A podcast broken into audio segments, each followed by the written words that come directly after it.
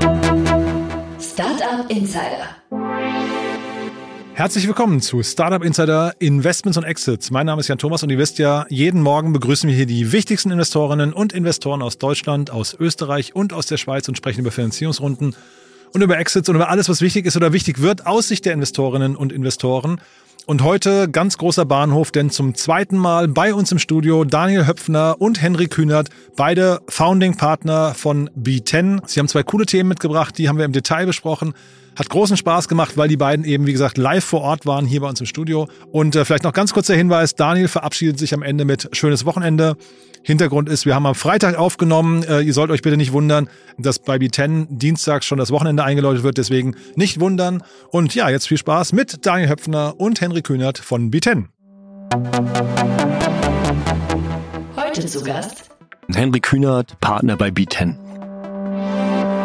und Daniel Höpfner, Partner von B10. B10 ist ein Frühphasen-Investor, der fokussiert auf Berliner Startups in Deep Tech, Robotics und AI-Firmen investiert.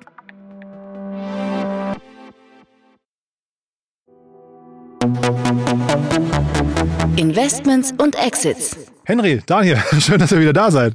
Guten Tag, ist wieder Freitag. Ja, ist wieder Danke, Freitag. dass wir hier sein dürfen. Und du warst ja, Henry, zwischenzeitlich sogar hier. Ne? ja, Tolle Aufnahme ich bin gehabt, jetzt hier ne? Podcast-Star. Ja, kann man wirklich sagen. War eine super Aufnahme. Danke. Vielleicht für die, die es nicht gehört haben, sag doch nochmal zwei Sätze zu deinem Interview hier. Ja, ich habe ein Interview gemacht mit dem Gründer von Eneratech, dem Tim Bölken. Und ähm, ja, das war ein cooles Format. Ähm, halbe Stunde knackig, äh, sind wir tiefer in die Finanzierungsrunde reingegangen. Haben uns aber auch nochmal angeguckt, vor allen Dingen, wie die es geschafft haben, mit der Company, die wirklich Deep Tech produziert, äh, die frühe Phase ihres Unternehmens zu überleben, ehrlich gesagt, mit wenig Geld. Und ähm, für alle Gründer da draußen, die jetzt gerade strugglen beim Suchen nach Geld, da mal reinhören. Auf jeden Fall. Und was ich cool finde, du hast deine Liebe tatsächlich zum Podcast entdeckt, ne? Weil das letzte Mal, als du hier warst, also als wir gesprochen haben, das war dein erster Podcast. Total. Jetzt heute schon der dritte. Ja? Du, ich sage jetzt bin ich schon der Star hier. ja, genau. Sehr cool. Und ihr habt zwei tolle Themen mitgebracht. Ich glaube, B10 muss man nicht mehr vorstellen. Man kennt euch mittlerweile. Ne? Ähm, Genau. Aber die Themen, die wir heute besprechen, könnten beides Themen sein, glaube ich, wo ihr zumindest mal ein Auge drauf werfen oder hättet werfen können. Nee, wir haben sogar, wenn wir ehrlich Habt sind, sogar. Ja, viele okay, Augen. Aber das ist jetzt ganz traurig, ja. Weil wir beide nicht investiert haben. Aber wir haben uns beide Themen angeguckt, genau. Ja. Also wir haben, wir können doch schon mal sagen, das eine Thema, was wir uns heute mal besprechen wollen, ist ähm, Surplus. Da geht's um digital, ähm, digitalen Marketplace für das ganze Thema Kunststoffe. Und das zweite Thema, das ist bisher so Rumors on the Floor, ist Brighter AI. Ja? Also kauft Apple Brighter AI, schlägt Apple in Berlin zu, ja, nein. Und ähm, wir wissen jetzt auch noch keine Details oder wenn wir sie wissen, dürfen wir sie nicht sagen, Smile. Ähm, nee, wir wollen darüber diskutieren, vor allem warum. Was wäre denn das rational? Was ist denn das Interessante an dieser Firma? Und das sind so die beiden Themen, die wir mitgebracht haben.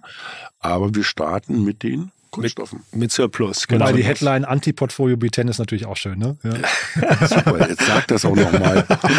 Also noch sind beide nicht verkauft, also Ja, let's see. Ja, Ja, genau. aber ähm, äh, Surplus haben wir kennengelernt im Climate Kick Accelerator, da waren wir damals in der Jury und die waren eine der Companies, die dort präsentiert haben, ist auch schon bestimmt sechs Jahre her oder so. Äh, fünf, sechs Jahre sowas in der, in der Drehe.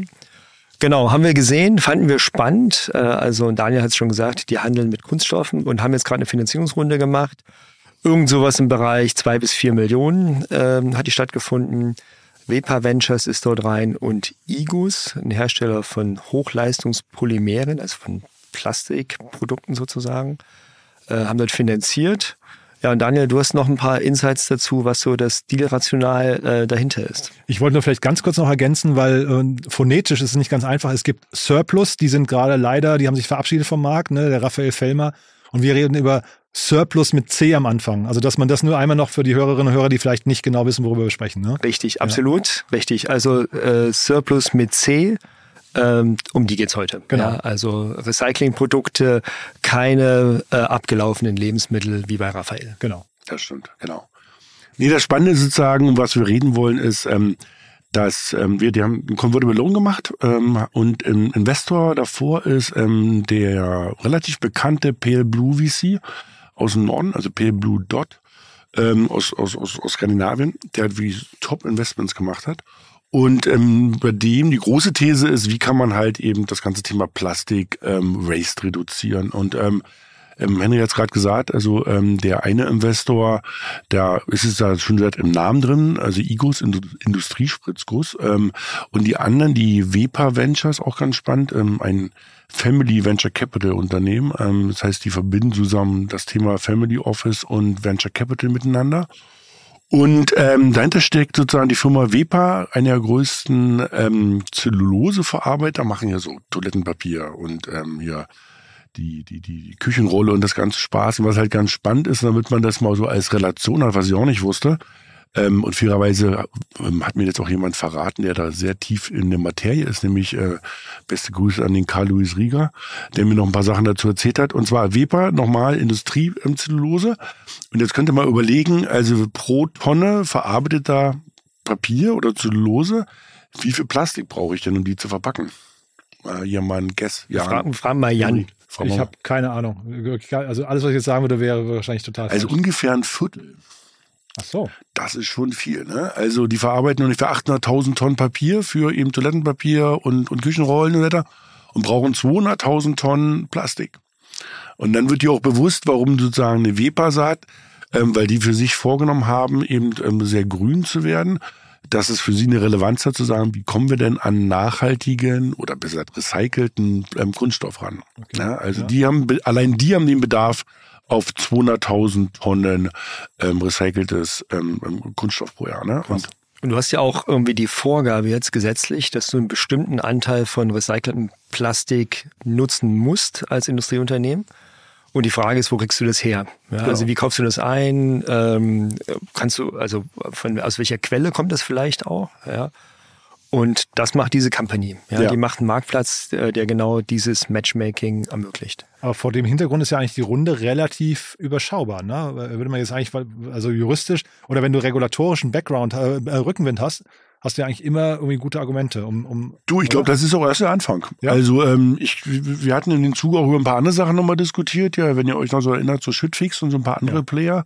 Ich sag mal, die auch so in dem Industriebereich sind. Ne? Da war allein die letzte Runde, glaube ich, 30 Millionen Venture aufgenommen. Das sehe ich bei denen auch. Also ich glaube, das ist jetzt am Anfang einer ganz interessanten Journey. Also wie Henry gesagt hat, es gibt halt ähm, super Regulation dazu. Das heißt sozusagen, ähm, du musst bestimmte Sachen machen. Zweitens, du bist halt ein Markt aktiv, der sehr grau ist. Ne? Also nicht ohne Grund ist ja in Italien die, die, die Abfallwirtschaft in der Hand der Mafia. Ne? Also das ist halt ein Bereich, wo du ja aus Waste, also aus Abfällen, echt viel Geld verdienen kannst. Und ähm, das ist in Deutschland ich will nicht sagen genauso, das ist, also wäre es auch ein bisschen unfair, aber es ist halt auch ein sehr grauer Bereich, ja, äh, wo sozusagen natürlich aus Müll einfach viel Geld ähm, entstehen kann. Und da fehlt auch so ein bisschen die Transparenz. Und die ganzen Player untereinander, die in den Bereichen aktiv sind, die haben auch nur bedingtes Vertrauen.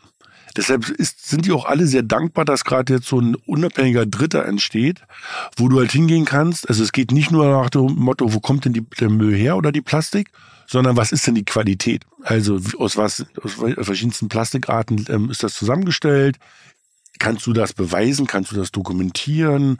Ja, also das heißt, die sorgen auch sozusagen für Stichproben und beweisen, also proven das sozusagen. So ganz entfernt am Horizont schwimmt auch mit, dass die das wirklich so traceable machen wollen und sagen, die Plastik, die heute, bleiben wir mal bei dem Beispiel von Wepa, die heute die, die Toilettenverpackung ist, wird morgen recycelt. Das ist so ein, also ein, ein also Monoplastik, nur eine, die heißt, die kann man danach benutzen für das nächste. Und da kann man so diesen Lifecycle durchleben, mhm. weißt du, was ich meine? Und das ist halt ganz spannend, ähm, so eine Firma da aufzubauen. Ne? Und was ich auch ganz interessant fand, neben der Regulatorik, ähm, es gibt so ein paar Firmen, die halt für sich sozusagen so, so, so ein Plastik-Pledge gemacht haben. Und da habe ich auch so ein paar Zahlen, die ganz spannend sind. Also ähm, Miele hat gesagt, bis 2025 alles, also mindestens 10 Prozent der Plastik ist aus ähm, ähm, ähm, sagen, recycelter Plastik. Ja. Genau, recycelter Plastik. Und ähm, Nestle sagt bis 2030 30 Prozent und BMW ähm, hat die Zahl rausgebracht bis 2040 40 Prozent. Ja? Also Da sieht man mal sozusagen, ähm, das, ich finde, es dauert ein bisschen zu lang, ehrlich Ich wollte gesagt. sagen, 16 Jahre, also Ambitionen klingen anders, finde ich. Ja, ne? aber ja, 40 Prozent, also ja, ja, ist eine hohe Zahl natürlich. Ne? Ja. Also gerne schneller mehr, aber du siehst, es entsteht automatisch im Markt. Ne? Mhm. Und äh, wie Henny gesagt hat, du hast eine Regulatorik dahinter und ähm, die kriegen einfach eine Commission, ne, muss man auch sagen. Also ihr Businessmodell ist pretty simple. Die kriegen halt ähm, der Marktplatz und die kriegen einfach eine Commission auf sozusagen jeglichen Match, den die haben. Und was mir so geflüstert wurde, dass die so im Bereich, dass die also jede dritte Anfrage komplett bearbeiten, also beantworten können. Also, Okay. also die haben sozusagen eine Fill-Up-Rate, würde man sagen, von 1 zu 3. Und das ist schon mal eigentlich sehr gut für so einen Marktplatz. Ja? Aber das, was du gesagt hast, Jan, 16 Jahre, ähm, spricht natürlich auch dafür, dass es jetzt kein hochattraktiver Case ist für den klassischen Venture Capitalisten, der sagt, hey, in fünf Jahren mache ich einen Milliarden-Exit. Ja, Ja, ich wollte nicht bohren, ne, weil natürlich, wenn ihr sagt, ihr habt euch das angeguckt, wäre natürlich spannend zu wissen, auch was sind so vielleicht die Bedenken, die man da in so einem Moment hat, ne? Genau, also das ist ein langes Spiel trotzdem. Ja, Mhm. ein bisschen Industrie, ein Industrieplayer sich umstellt, das dauert. Wenn er gezwungen ist, stellt er sich irgendwann um, aber Ja. das, das dauert trotzdem. Ja, und äh, so das Thema irgendwie Nachvollziehbarkeit von Lieferketten, damit hat es ja letztendlich auch zu tun, äh, kommt jetzt erst und wird auf EU-Ebene äh, gerade eingeführt. Aber bis die Industrie das wirklich auch verinnerlicht hat und umstellt und da auch Geld fließt, ja, und quasi so eine, eine relativ kleine Firma rangeholt wird, die das bauen darf oder die dort der Lieferant sein darf für die Industrie, da dauert das eine Weile. Und das ist halt ein Risiko auch für den klassischen Venture Capitalisten, muss man einfach auch, auch sagen. Und deswegen sehen wir hier in der aktuellen Runde zumindest keinen klassischen VC drin, sondern einfach zwei Industrieplayer, die ein ureigenes Interesse daran haben, dass dieses Thema zum Fliegen kommt. Ja, so und ähm, deswegen auch nur eine relativ kleine Runde, ja, so zwei bis vier Millionen ist so das, das Rumor ungefähr. Äh, in, der, in der Größenordnung hat sich abgespielt. Aber das Businessmodell ist klar. Es scheint so, als wäre das Thema Product Market Fit zu einem gewissen Maße schon, schon bewiesen über die Plattform ja, und über die Transaktionen, die stattfinden. Ich glaube, wenn ich es richtig gelesen habe, 3000 Unternehmen, Daniel, korrigiere mich, wenn ich falsch liege, li sind auf der Plattform drauf, die miteinander handeln. Also da ist ja schon ein bisschen Volumen drauf. Ja, und jetzt bleibt es abzuwarten, wie die Regulatorik sich weiterentwickelt und wie schnell andere Unternehmen da drauf kommen. Ja, weil das ist wieder so ein typisches Beispiel auch, wo du ein Businessmodell auf- aufgrund von Regulatorik halt hast. Ne? Also sind wir eigentlich kein großer Fan von, ne? weil du ja genauso schnell kann es sich auch in die andere Richtung drehen. Ne? Also du weißt ja nie, was sozusagen der politische Wind gerade ist. Ne? Wobei Und- das ja wahrscheinlich nicht mehr weggeht, ne? Also dass das Hoffentlich, irgendwie, ne? Also Aber wenn selbst ein BMW sich darauf einstellt. Also ich glaube, diese Jahreszahlen sind immer mal, diese Zeithorizonte sind dehnbar. Da äh, ist Ja. man, glaube ich, hier ein bisschen gemütlich in der EU, aber dass es weggeht, glaube ich eigentlich nicht. Nee, ich glaube das auch nicht. Aber eben trotzdem sind natürlich trotzdem Businessmodelle immer so ein bisschen anstrengend, wenn die so ähm, wirklich davon abhängig sind. Ne? Nun kann man auch hoffen, dass die Unternehmen das auch von alleine machen, wie man so schön Ja. sagt. Ja? Und ähm, ich meine, der Gründer, der Christian Schiller oder einer der beiden Gründer, den kennt man ja so ein bisschen, äh, ähm, der war der, der hat Blablacar in Deutschland groß gemacht. Ach, wirklich? Ja. Das heißt sozusagen, der hat auch so ein bisschen das Thema Marktplatz schon verstanden. Ne? Also der Blablacar war ja auch sozusagen so ein Marktplatz. Und was der jetzt auch geschafft hat, der hat sich wirklich auch so in die Politik reingefressen. Ne? Also sozusagen, der ist jetzt in dieser Circle Economy ähm, ähm, Beirat der Bundesregierung, äh, berät da verschiedenste Leute. Okay. Weil ich glaube, das, das ist schon so ein Game, wo du auch das ein bisschen so spielen musst. Ne? Also, Zeigt aber auch, wie dick das Brett ist. Das dauert, das genau. dauert Ja. alles. Das ist ja. jetzt nicht eine Frage nach dem Motto, wer hat jetzt irgendwie den besten SEO oder kann ich jetzt ja, irgendwie noch ja. ein bisschen mich hochbitten bei Google? Nee, sondern wie du schon gesagt hast, es geht wirklich darum, Nerven zu behalten und jetzt, das, das dauert, glaube ich, auch, ja. Aber das Geschäftsmodell ansonsten ist solide, ne? Hat man den Eindruck. Also, Ja, also es muss gehandelt werden. Ja, das ist eine Vorgabe. So, und das, Daniel hat es gesagt, die Branche ist sehr intransparent. Und Intransparenz sorgt für, für wenig Vertrauen untereinander. So, aber es muss halt stattfinden, diese Transaktion. Und jetzt einen Player zu haben, der quasi diese Intransparenz rausnimmt aus dem Markt und transparent macht, dabei eine Commission nimmt, ist erstmal ein Modell, was aus unserer Sicht total sinnvoll ist. Ja. Kann ich mir aber vorstellen, wenn man sich das anguckt, dann hat man wahrscheinlich eben genau diese beiden Aspekte. Man hat irgendwie eigentlich ein Modell, wo man sagt, man möchte, dass es sowas gibt. Ne? Also jetzt glaube ich auch gesellschaftlich. Ne? Ähm, das, das ist in sich, glaube ich, ein gutes Modell, aber zeitgleich, wenn es zu lange dauert, ja, und äh, es, da kann man wahrscheinlich mehrere Szenarien aufmachen, aber das Worst-Case-Szenario sieht wahrscheinlich irgendwie zehn Jahre plus äh, vor, ne? wenn über, also wenn es überhaupt langt. Ne? Ähm, Das ist, glaube ich, nicht das Worst Case. Ich glaube, das ist eher das realistische Case-Szenario. Ja. Aber das ist ja nicht schlimm. Also wenn die es trotzdem schaffen, also für diese Company ist das nicht schlimm. Ja, für den Investor ist es vielleicht nicht so Ja, cool, dachte der irgendwie früher irgendwie seinen Pfand zurückhaben will. Aber für die Company ist das schon sinnvoll, äh, weil da ein Player entsteht, der auch gebraucht wird in Zukunft und das ist auch was, wo es auch eine spannende Exit-Perspektive geben könnte. Ja, so und wer das dann kaufen würde, so eine Company, kann man sich überlegen. Also mein Guess, da waren Daniel und ich so ein bisschen verschiedener Meinung. Mein Guess ist, das kann so ein bisschen was sein aus der, ich sag mal, aus den nachgelagerten äh, Wertschöpfungsstufen der Erdölindustrie, weil du halt Plastik produzierst und jetzt bist du halt nicht mehr der Produzent, der quasi aus Erdöl Plastik macht, sondern quasi aus altem Plastik Plastik macht und das dann weiterverkauft. Aber Daniel, du hast eine bisschen andere Theorie, wo das hingehen könnte? Ja, die Frage ist, ob nicht auch irgendwelche Händler, die dahinter sind, sozusagen in den Bereich reingehen, ne? die dann sagen, sie bieten das Produkt sozusagen gleich mit an. Also ein Alba oder sowas, ja. Ja, wobei so ein Alba, ich- also Alba Berlin, ne, für die Hörerinnen und Hörer ist hier ein großer Wertstoff, äh, weiß nicht, äh, Verwerter. Recycler- ne? Recycler, ja, genau. Ne, genau. Mhm. Äh, aber ob die jetzt Milliarden Exits stemmen könnten, weiß ich nicht. Wir hatten ja schon mal ein Investment in diesem Bereich ähm, Ja. und es gibt auf der Welt, ich glaube, vier oder fünf große. Ja, und Alba ist schon einer der führenden dort. Ach so, okay. Ja, ja. ja.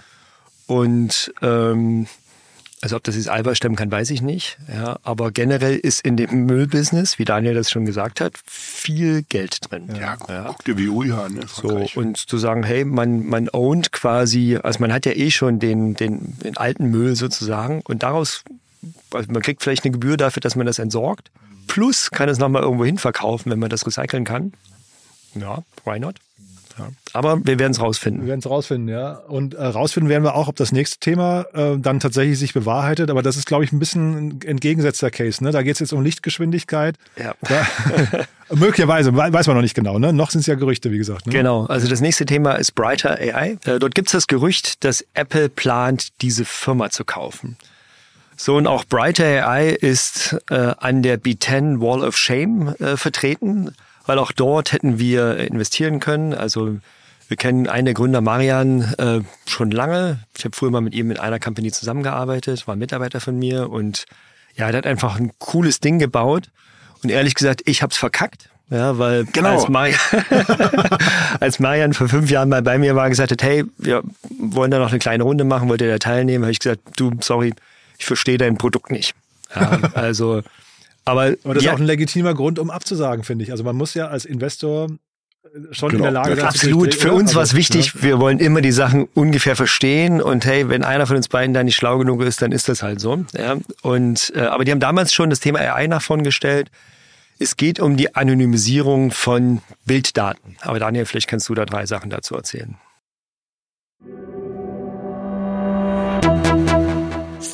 Insider. Ja, das ist ein super spannendes Thema. Die kommen sozusagen aus dem Automotive-Bereich. Und ähm, also jeder kennt ja sozusagen diese ganzen Geschichten, dass sozusagen Tesla verschiedene Videos aufnimmt und dann sozusagen Milliarden Stunden füttert, oh, damit die Autos autonom fahren können. Und dann ist natürlich die Frage im Zuge von ähm, DSGVO und sozusagen den ganzen Datenschutzvorschriften, wie mache ich denn das jetzt? Ja, das heißt sozusagen, ich kann ja jetzt nicht sozusagen einfach die Privatvideos oder wie eben ähm, Jan oder ich oder wer auch immer Händchen halten vor dem Tesla langläuft, aufnehmen und dafür verwenden, sondern was die machen, die machen so, sozusagen so eine Pseudo-Anonymisierung. Das heißt, was die schaffen, und das ist das Spannende daran, die anonymisieren jedes Gesicht, aber es ist immer noch sozusagen im Großen und Ganzen das Gleiche. Das heißt sozusagen, es ist immer noch irgendwie ähm, bei Henry sozusagen der ähm, 50-jährige, leicht grauhaarige, weiße europäische Mann. Ne? Der sozusagen einen kleinen Bart hat, kurze Haare und so weiter. Das heißt sozusagen, es ist aber nicht mehr Henry. Und das ist das Interessante. Ne? Das heißt sozusagen, für die, für die AI, ähm, der lernt immer noch bestimmte Routinen daran. Ja, So sieht ein Mensch aus, so sieht ein Hund aus, so sieht ein Kind aus, so bewegt sich ein Kind, ähm, so rennt auch mal ein Kind irgendwie bei Rot einfach los. Aber du kannst dir das Video angucken und sagst nicht, oh, das ist mein Kind. Das heißt sozusagen, diese Pseudo-Anonymisierung ist halt unglaublich wichtig und warum die natürlich jetzt gerade total in sind und also die wurden auch von Nvidia zu den European Hot Picks im AI-Bereich gewählt, ist, du brauchst die halt für jegliches Trainieren von AI-Modellen. Das heißt, sobald du Computer Vision Based, also videobasiertes Learning hast, brauchst du ähm, im größeren Stil brauchst du halt diese die Brighter AI-Leute. Was die Alternative ist, das kennt ja jeder so aus dem, ich sag mal, aus dem Tagesthemen, wenn die Gesichter so geblurrt sind, ne? Also wenn du so ein, ein Foto oder so ein Video siehst und von den Leuten, die nicht relevant sind, ist das, das Gesicht so weg. Das ist für die Nachrichtensendung völlig okay, aber jetzt müsst ihr mal überlegen, damit sollte, soll das AI-System was lernen. Das funktioniert natürlich nicht, weil du ja unter Umständen ähm, was auch immer ich jetzt gerade irgendwie lerne, ähm, ich die Emotion oder das Gesicht brauche. Ja. Genau. Also man kennt es auch von Google Maps, ja, wenn man oder Google genau, Earth, man zoomt dran. Genau. Und ähm, die Kamera, die Google genutzt hat auf den Straßen, um die, ja, um die, die Straßenführung aufzuzeichnen, da sind ja auch Passanten drauf.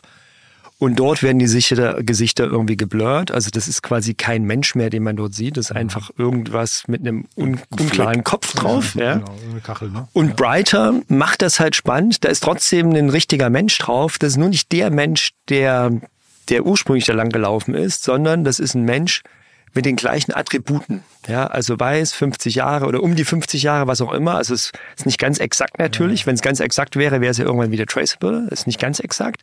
Aber so gut, dass die groben Parameter halt passen und äh, Brighter wird sicher in der Lage sein, diese Parameter so einzustellen, dass es mal schärfer und mal weniger scharf ist, je nach Use genau. Case, den man Aber da auch macht. super spooky eigentlich, ne? dass man plötzlich so reale Welt und ja. dann so ein bisschen artifizielle Welt vermischt. Ne? Das ist im Prinzip, du, du, wie wenn du ein Video machst von einem, von einem, keine Ahnung, Konzert mit tausenden von Leuten. Mhm. Und da sind tausende von Leuten, aber die sehen alle anders aus als die wirkliche Person, genau, die da stand. Genau. Ja, also, auf der Bühne sind vielleicht und die sind auch alle, die, diese Gesichter, die dort generiert werden, die gibt es auch nicht in Real Life. Ja? Genau. So, aber für die AI ist es wichtig. So und also was, was daran habt ihr nicht verstanden? ja. Klingt jetzt eigentlich super straight, Also ja? genau das. Ja. Also okay. heute ja oder vor ein paar Jahren vielleicht auch schon, aber vor fünf, sechs Jahren äh, war das noch nicht klar. Ähm, der Use Case war aber auch noch nicht klar, ne? muss man auch sagen. Also, ähm, dass du sozusagen für das Learning von großen AI-Systemen diese pseudo-anonymisierten Bilder und Video brauchst, ähm, da waren wir einfach damals nicht schlau genug und ähm, aber wieder, die haben sich super entwickelt und für, ähm, jetzt für Apple nach dem Motto, was ist daran für Apple natürlich spannend? Einmal das Learning, klar. Auf der anderen Seite musst du ja sehen, also jeder, der sich jetzt angeguckt hat, diese ähm, Division One sozusagen, diese Brille, das ist halt der erste Schritt hin sozusagen, sie nennt es ja so irgendwie so, also nicht, sie nennt es ja nicht ähm, VR, sondern wie nennen sie es? Sie haben nur einen anderen Begriff uh, spatial, dafür. Spatial, ne, ja, nennen sie es, glaube ich. Ja.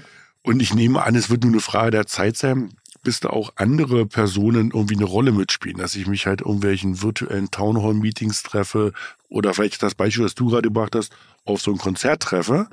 Und dann macht es natürlich total Sinn, so eine Technologie zu haben, dass ich sozusagen die, das, ich sag mal, das Flavor der Situation nicht verändere, aber nicht die einzelnen Personen mehr da habe. Man hat ja jetzt auch schon gesehen, tatsächlich, das hätte ich nie gedacht, dass, ähm, also die, die Vision Pro ist ja äh, relativ erfolgreich. Man munkelt ja von, ich glaube, 200.000, 300.000 verkauften Einheiten schon, hätte keiner gedacht, dass viele Leute, die das besitzen, damit vor die Tür gehen. Ja, das hätte ich nicht erwartet, ne? dass sie also tatsächlich sich draußen frei bewegen. Und dann ist natürlich genau dieses, was man damals bei den Google Glasses schon hatte, diese Angst, dass du aufgezeichnet wirst. Und ich glaube, da muss Apple proaktiv sehr, sehr früh gegensteuern, dass nicht irgendwie so eine Anti-Apple-Stimmung entsteht. Ne? Ja, ja, guter Punkt, genau, ne? Dass du ja nicht sagst, oh, die nehmen alles auf, ja. sondern wenn du sagst, ja, wenn, wir nehmen auf, ja, genau. aber sozusagen hinten, hinten auf dem Rechenzentrum kommt schon eigentlich ein anderes Gesicht an. Genau, ja, guter Punkt, genau. Und ne? zeigt eigentlich auch dann, wo sich Brighter eindocken muss. Ne? Das heißt, es muss eigentlich während der Aufnahme passieren, bevor es irgendwie auf dem Server landet, ne? Genau. Das Oder? ist, ja, das ist die Frage, wie das technisch gelöst ist, ja. Und ne? Ja, das wissen wir auch nicht ganz genau, ähm, wie das funktioniert. Aber grundsätzlich wäre es gut, das auf dem Gerät sozusagen schon zu rechnen. Aber ob das so ist, weiß ich nicht. Also das, da bin ich nicht Aber sicher. Von der Logik her müsste es eigentlich da stattfinden. Aber denke ich auch. Ich meine, auch bei dem Thema mit dem Auto, also bei Tesla oder so, also wenn du die ganzen Daten erst aufnimmst und zu Tesla schickst mhm. und dann verarbeitest, dann brauchst du schon wieder ganz schön viel Vertrauen. Ne? Ja. Also ähm, wenn du halt wirklich sagst, naja, im, jetzt vielleicht nicht in der Sekunde des Entstehens, aber bevor du die Dinger komprimierst und die Videostreams hochlädst, davor werden sie pseudo-anonymisiert.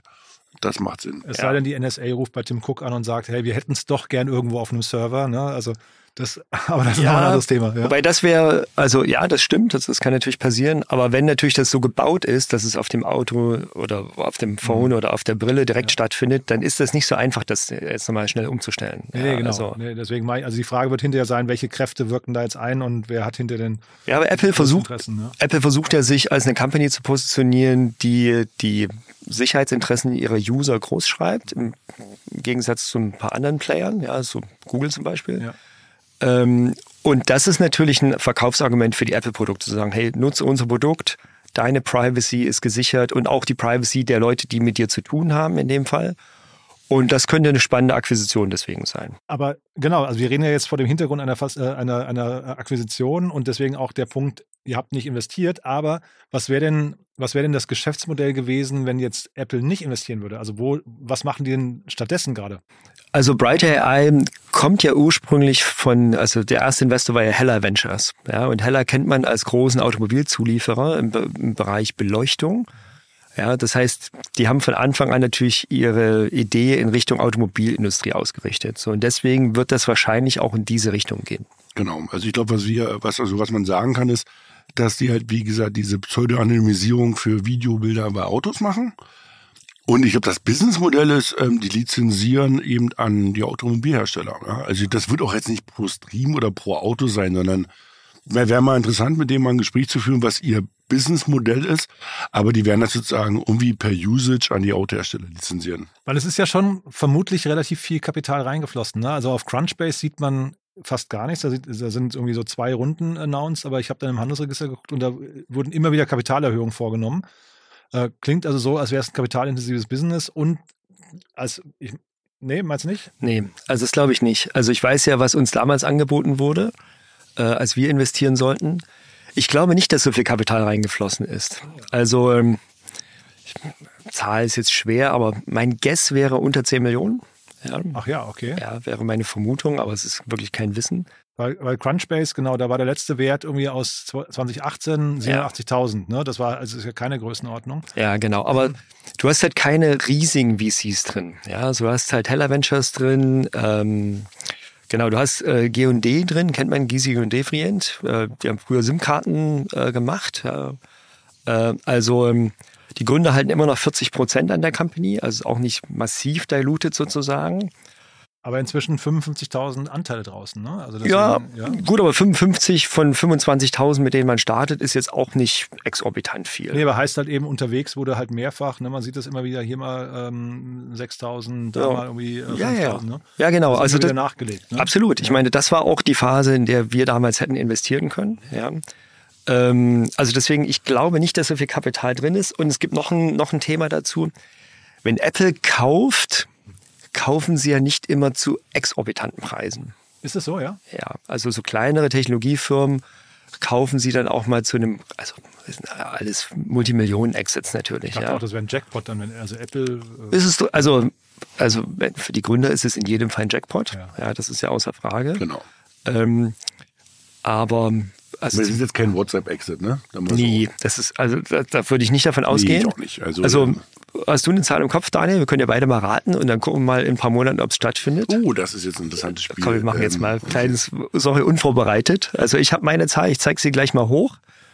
Okay. Also ich sage 30 Millionen, Daniel sagt 40 Millionen. Aha. Ja, so, also das sind wir erstmal nah beieinander.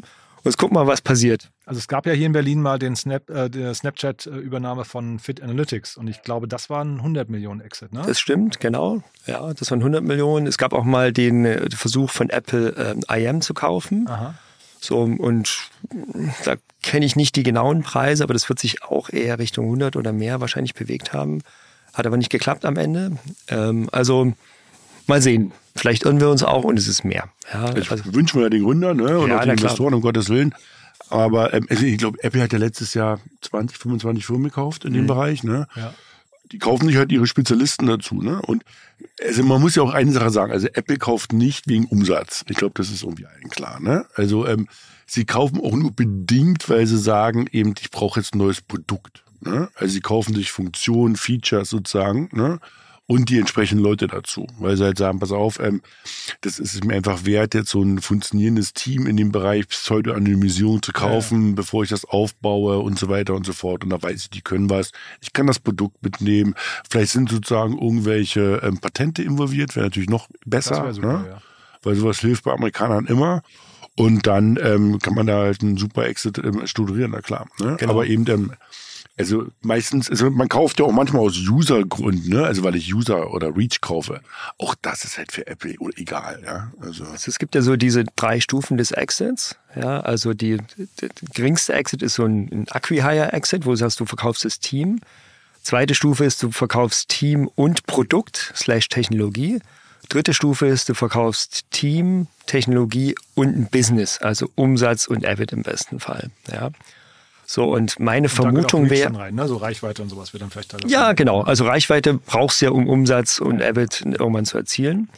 Meine Vermutung ist, dass das ein Level 2 Exit wird. Ja, also ein starkes Team äh, und ein gutes Produkt, was noch nicht perfekt am Markt durchgedrungen ist, vielleicht. Ja, ist aber, wie gesagt, Vermutung. Ähm, und was vielleicht noch nicht komplett profitabel ist was aber auf dem Weg dahin ist. So, und die Frage wird jetzt für die Gründer und für die Investoren in der Company sein, wollen wir nach vorn heraus äh, das, den Markt noch abwarten, bis wir da richtig äh, durchstarten? Oder nehmen wir das Angebot jetzt mit, was uns Apple gibt, was wahrscheinlich nicht, wie Daniel richtig sagt, auf EBIT abzielt, weil Apple hat, ich weiß nicht, wie viel 100 Milliarden irgendwie auf der Bank liegen. Die brauchen jetzt nicht noch ein paar Millionen EBIT. Das ist Und wer kauft es denn sonst? Das wäre ja auch die Frage. Ne? Also jetzt kommt da quasi der eigentlich beste Match vielleicht sogar, ne? mit, einem, mit, mit einem gewissen, gewissen Druck auch, was ja auch super ist, wenn man den Druck, ich weiß nicht, wie der Wettbewerb ist, aber vielleicht gibt es auch nicht so viele Anbieter. Ähm, also es wäre vielleicht der perfekte Moment, perfekter Exit. Da beste Match für heute ist es zumindest. Ja, ob es der beste Match für morgen und übermorgen ist, ist noch die Frage. Aber ja.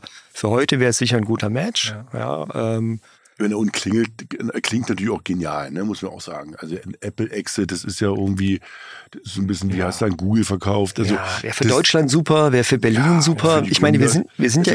Und die starten ja hoffentlich weiter, weißt du, das ist ja interessant. Ja, die sind dann zwei, drei Jahre bei Apple. Irgendwie, die werden ja da auch nicht irgendwie einfach nur Developer-Rolle haben, sondern die sind da irgendwie in irgendwelchen Führungsrollen und was man hoffen kann, ist, dass die halt nach zwei, drei Jahren sagen, okay, ich habe jetzt so viel verstanden in diesem Ökosystem, komm, jetzt gründen wir noch eine Sache. Ja, und ja. dann knallt es vielleicht nochmal richtig, richtig. Christian Reber, ne? Gerade. Also genau. Microsoft dann irgendwie zwei Jahre gewesen, gesehen, was alles für ihn nicht funktioniert. Danach Business Angel, nächstes Business, noch ein nächstes Business. Also genau.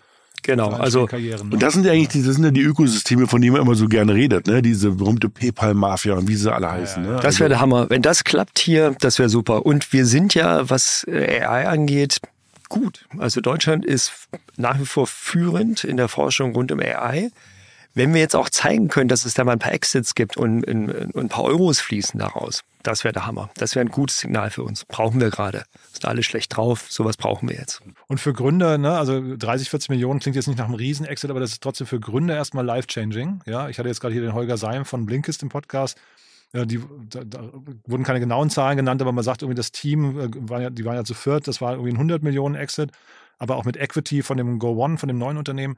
Und der war aber auch mega happy und hat gesagt, hey, ich habe mir jetzt ein Haus gekauft, ich müsste eigentlich nicht mehr arbeiten, alles ab jetzt ist quasi Kür, ne? Ja. Und das ist schon cool. Ja, ja ich meine, wenn es, wenn es 50 Millionen sind, sag mal, wir runden jetzt mal auf von unseren beiden Vermutungen äh, und die halten 40 Prozent davon und die Liquidation Preferences sind nicht zu gemein. Mhm. Ja, dann machen die halt irgendwie alle zusammen 20 Millionen. Das ist ja in Ordnung. Ja, ja und also und, und also der, der wichtige Punkt ist vor allem, was du gerade gesagt hast, ab jetzt ist Kür, weil ab jetzt agierst du anders. Ne? Also du hast sozusagen, man nennt es so schön irgendwie in unseren Jargon sozusagen hinter der Firewall. Das heißt sozusagen, du bist einmal durch, dass du wahrscheinlich, toi toi toi, eigentlich nicht mehr richtig arbeiten musst. Und jetzt kannst du halt irgendwie dann irgendwie die, die, Idee, die du schon immer hattest, aber wo du immer gesagt hast, du, die ist zu crazy, die finanziert mir eh keiner, ja. kannst du halt rausholen und sagen, pass auf, das mache ich jetzt mal ein Jahr. Warum? Weil ich es kann. Und mich treibt keiner und ich hole mir sogar dafür zwei Angestellte und die bezahle ich aus eigener Tasche und ich lasse das mal wirklich geil entwickeln und dann schauen wir mal. Und das sind halt dann das, was ich meinte. Also der, also ich will das um Gottes Willen nicht runterreden, das soll bitte nicht so rüberkommen. Aber richtig genial ist, macht das, verkauft die Firma, macht zwei, drei Jahre das weiter und danach wird's halt richtig spannend. Weil so eine Leute, die sind ja hungrig, weiter Sachen zu machen. Wie alt ist denn der Gründer oder die Gründer? Boah, Marian war damals jung. Also, Also noch ein junges Anfang Team, ja? 30. Ja, ja, ja. Marian, sorry, ich will dir nicht zu nahe treten. Äh, 33 würde ich heute schätzen. Ja, klingt doch super. Also da hat man dann das Leben noch vor sich. Ja, das, ist- das ist halt ganz spannend. Ne? Also in der Hinsicht, also ich finde cool, dass Apple hier nach Berlin guckt. Ne? Man hätte ja auch sagen, ich meine, es gibt auch Firmen, die, bei denen gehört irgendwie, äh, die gucken halt in von Kalifornien bis New York und dann noch in Israel und das war's. Ne? Also, und da ist halt Apple scheinbar anders. Wollen wir hoffen, dass es nicht nur ein Gerücht ist. Genau. Ja. Toll, toll, toll. Ja. Cool. Also wir, wir versuchen den im Podcast zu bekommen, sobald es konkreter wird, ja. Klar. Für den Moment euch vielen Dank. Vielleicht trotzdem noch mal ganz kurz, wer darf sich denn bei euch melden? Man hat jetzt gerade gehört, ihr redet nicht mit jedem, aber Also auf jeden Fall müssen wir es verstehen. Das ist wichtig. Also möglichst einfache Sprache wählen. Ja, Biten selber, haben wir schon mal gesagt, macht gerade aktiv keine Investments. Wir machen ab und zu mal Angel Investments. Daniel ist viel in der Kryptoszene unterwegs, ähm, baut da gerade einen Fund auf. Ich berate verschiedene Mittelständler äh, im Bereich Digitalisierung, Firmenaufbau, also auf Coaching-Ebene. Ja, und Gründer auch, die quasi ähm, Angel-Tickets machen wollen, können auch sich natürlich mal melden. Idealerweise, wenn sie irgendjemand aus unserem Netzwerk kennen. Und ich finde ja, wenn ihr beide das nicht versteht, also jetzt nochmal nett zu, sa- ein paar nette Worte zu sagen, wenn ihr beide das nicht versteht, ist ja eigentlich ein Kompliment an die Gründer, weil dann ist es wirklich ein sehr abgefahrenes Business, weil eigentlich, so, ihr habt ein breites Spektrum, ne? Eigentlich schon, ja. Ja, wir stapeln manchmal tief. Wir hätten uns noch ein bisschen länger mit auseinandersetzen sollen. Anyway, also, wir wünschen äh, Viel dass es Erfolg. klappt. Genau. Ja, Super. Hat großen Spaß gemacht. Lieben Dank. danke dir. Bis zum nächsten Mal. Ne? Tschüss. Ciao. Ciao. Investments und Exits. Das war das Gespräch mit Henrik Kühnert, Partner bei B10. und Daniel Höpfner, Partner von Bieten. in der aktuellen Folge Investments und Exits. Wir brauchen dein Feedback. Unsere Mission ist es, das relevanteste Medium in der deutschsprachigen Start-up-Szene zu werden. Wir stehen mit unserem Namen dafür ein, dass unsere Inhalte und Produkte deinen Ansprüchen gerecht werden. Daher schreib uns gerne deine Anmerkungen, Hinweise und Kritik an info at startup-insider.com oder hinterlasse einen Kommentar auf unseren Social-Media-Kanälen. Aufgepasst! Bei uns gibt es jeden Tag alle relevanten Nachrichten und Updates aus der europäischen Startup-Szene. Wir versuchen in breiter Masse die spannendsten Akteure der Startup-Szene zu interviewen, damit du zu deinem Thema alle wichtigen Informationen findest. Damit du nichts verpasst, abonniere uns ganz einfach kostenlos auf deiner Streaming-Plattform.